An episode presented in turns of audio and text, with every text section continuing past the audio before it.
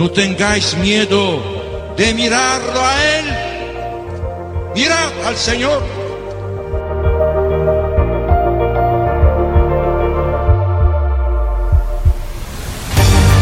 No tengamos miedo a ser santos. Todos estamos llamados a la santidad, que no consiste en hacer cosas extraordinarias, sino en dejar que Dios obre en nuestras vidas con su Espíritu.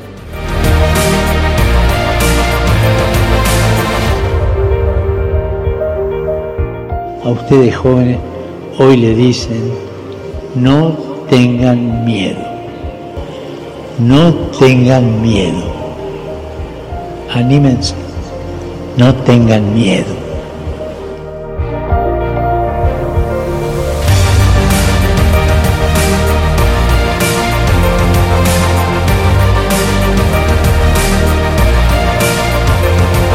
Santos ao pé da porta. A santidade no dia a dia de pessoas como tu.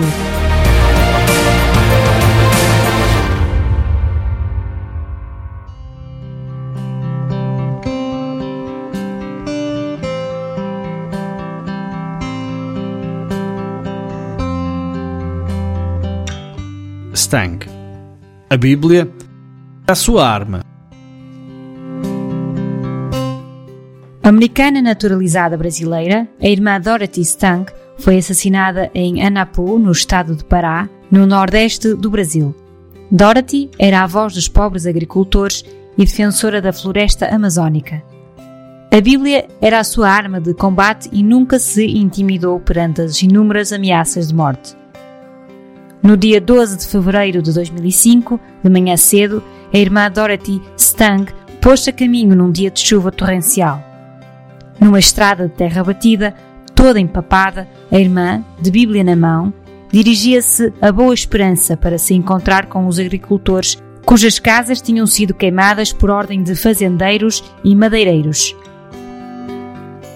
Estes intimidavam e expulsavam camponeses dos seus terrenos a fim de os ocupar para a criação de gado, pastoreio e abate de árvores em larga escala para exportação. Ao longo da estrada havia homens armados que mandaram parar a missionária e lhe perguntaram se tinha arma, aos quais ela respondeu mostrando a sua Bíblia. A minha arma é esta, e da qual leu alguns versos. Segundo uma testemunha, um dos pistoleiros abateu a irmã com um tiro na cabeça, que a matou instantaneamente, seguindo-se uma rajada de tiros no abdômen e peito. Coxo. Conferência dos Religiosos do Brasil interpretou a morte da irmã Dorothy deste modo. A irmã Dorothy foi assassinada com seis tiros, dos quais três fatais e simbólicos. Uma bala atingiu o seu cérebro, outra o seu coração e outra as suas vísceras. Quiseram eliminar o pensar, o sentir e o gerar desta pequena, simples, humilde e idosa mulher. O seu cérebro, o seu coração e o seu útero eram uma ameaça para o modelo de desenvolvimento económico deste país, especialmente na Amazónia. Desde há muito tempo que recebia ameaças de morte que nunca a intimidaram e às quais respondia: Não vou fugir nem abandonar a luta desses agricultores que estão desprotegidos no meio da floresta. Eles têm o sagrado direito a uma vida melhor, numa terra onde possam viver e produzir com dignidade sem a devastar. Com 73 anos, caía uma mulher frágil e idosa, mas jovem de espírito, vítima da ganância, cobiça e prepotência dos grandes latifundiários.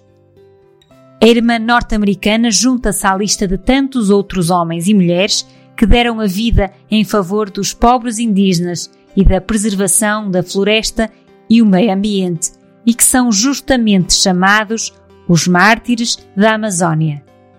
O Pará é um dos estados do Brasil com mais conflitos agrários e ambientais. Em três décadas, mais de 800 pessoas foram assassinadas por esses motivos.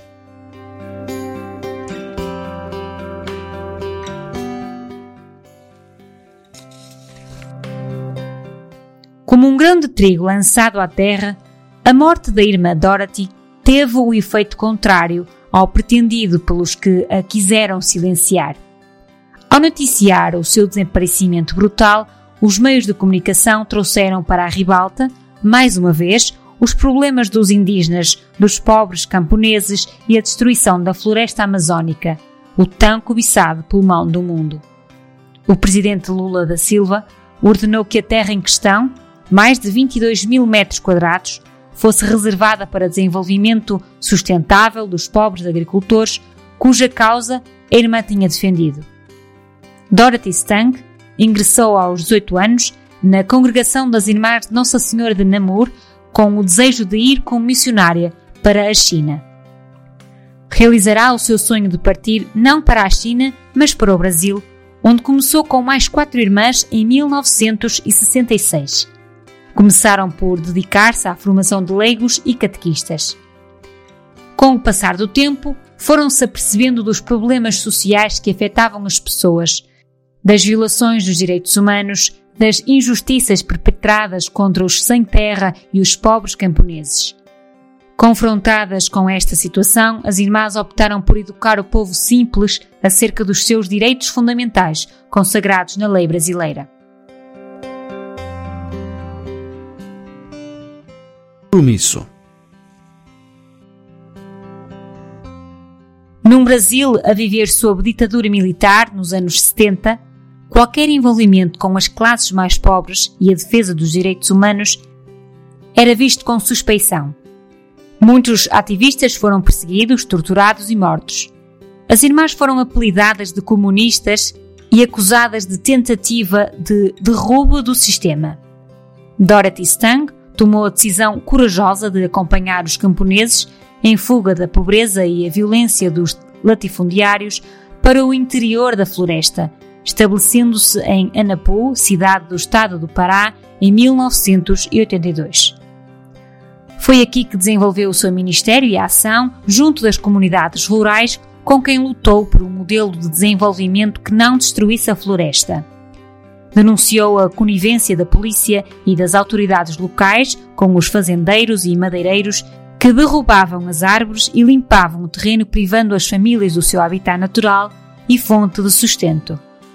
O seu ideal era que as famílias cultivassem a terra em projetos de desenvolvimento sustentável, assentes na criação de laços comuns entre os trabalhadores e no respeito do meio ambiente.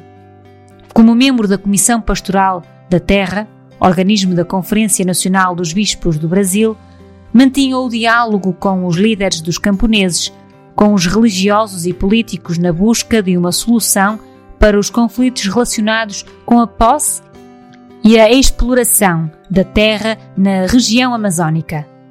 Treinou técnicos agrícolas, empenhou-se na criação de uma fábrica de fruta e ajudou na construção de escolas e formação de professores. Além disso, arranjava tempo para partilhar os seus conhecimentos básicos de saúde, algo particularmente útil numa zona onde médicos e hospitais eram escassos e os preços dos remédios eram elevados.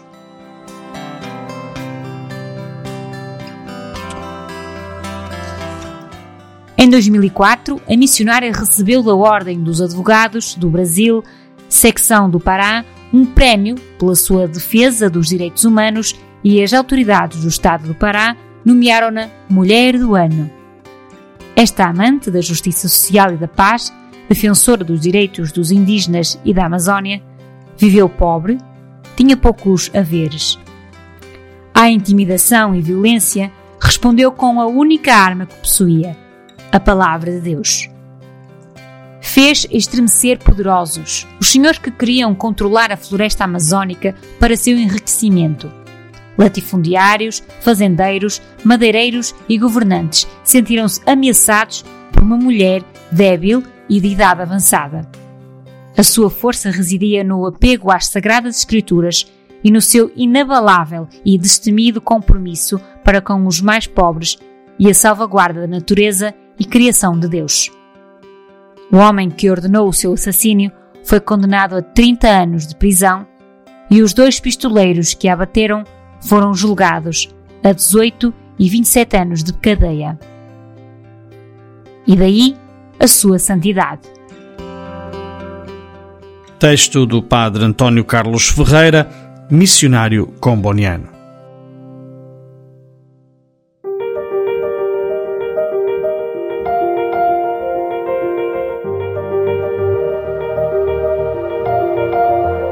No tengáis miedo de mirarlo a Él. Mirad al Señor.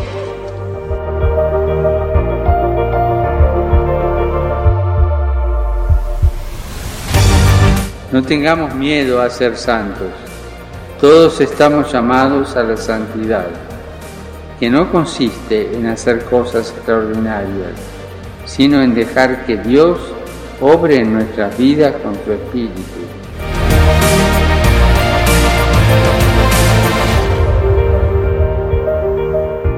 A ustedes jóvenes hoy le dicen, no tengan miedo, no tengan miedo, anímense, no tengan miedo.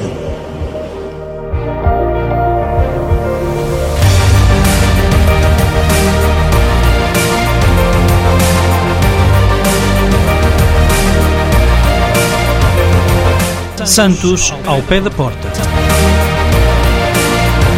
A santidade no dia a dia de pessoas como tu.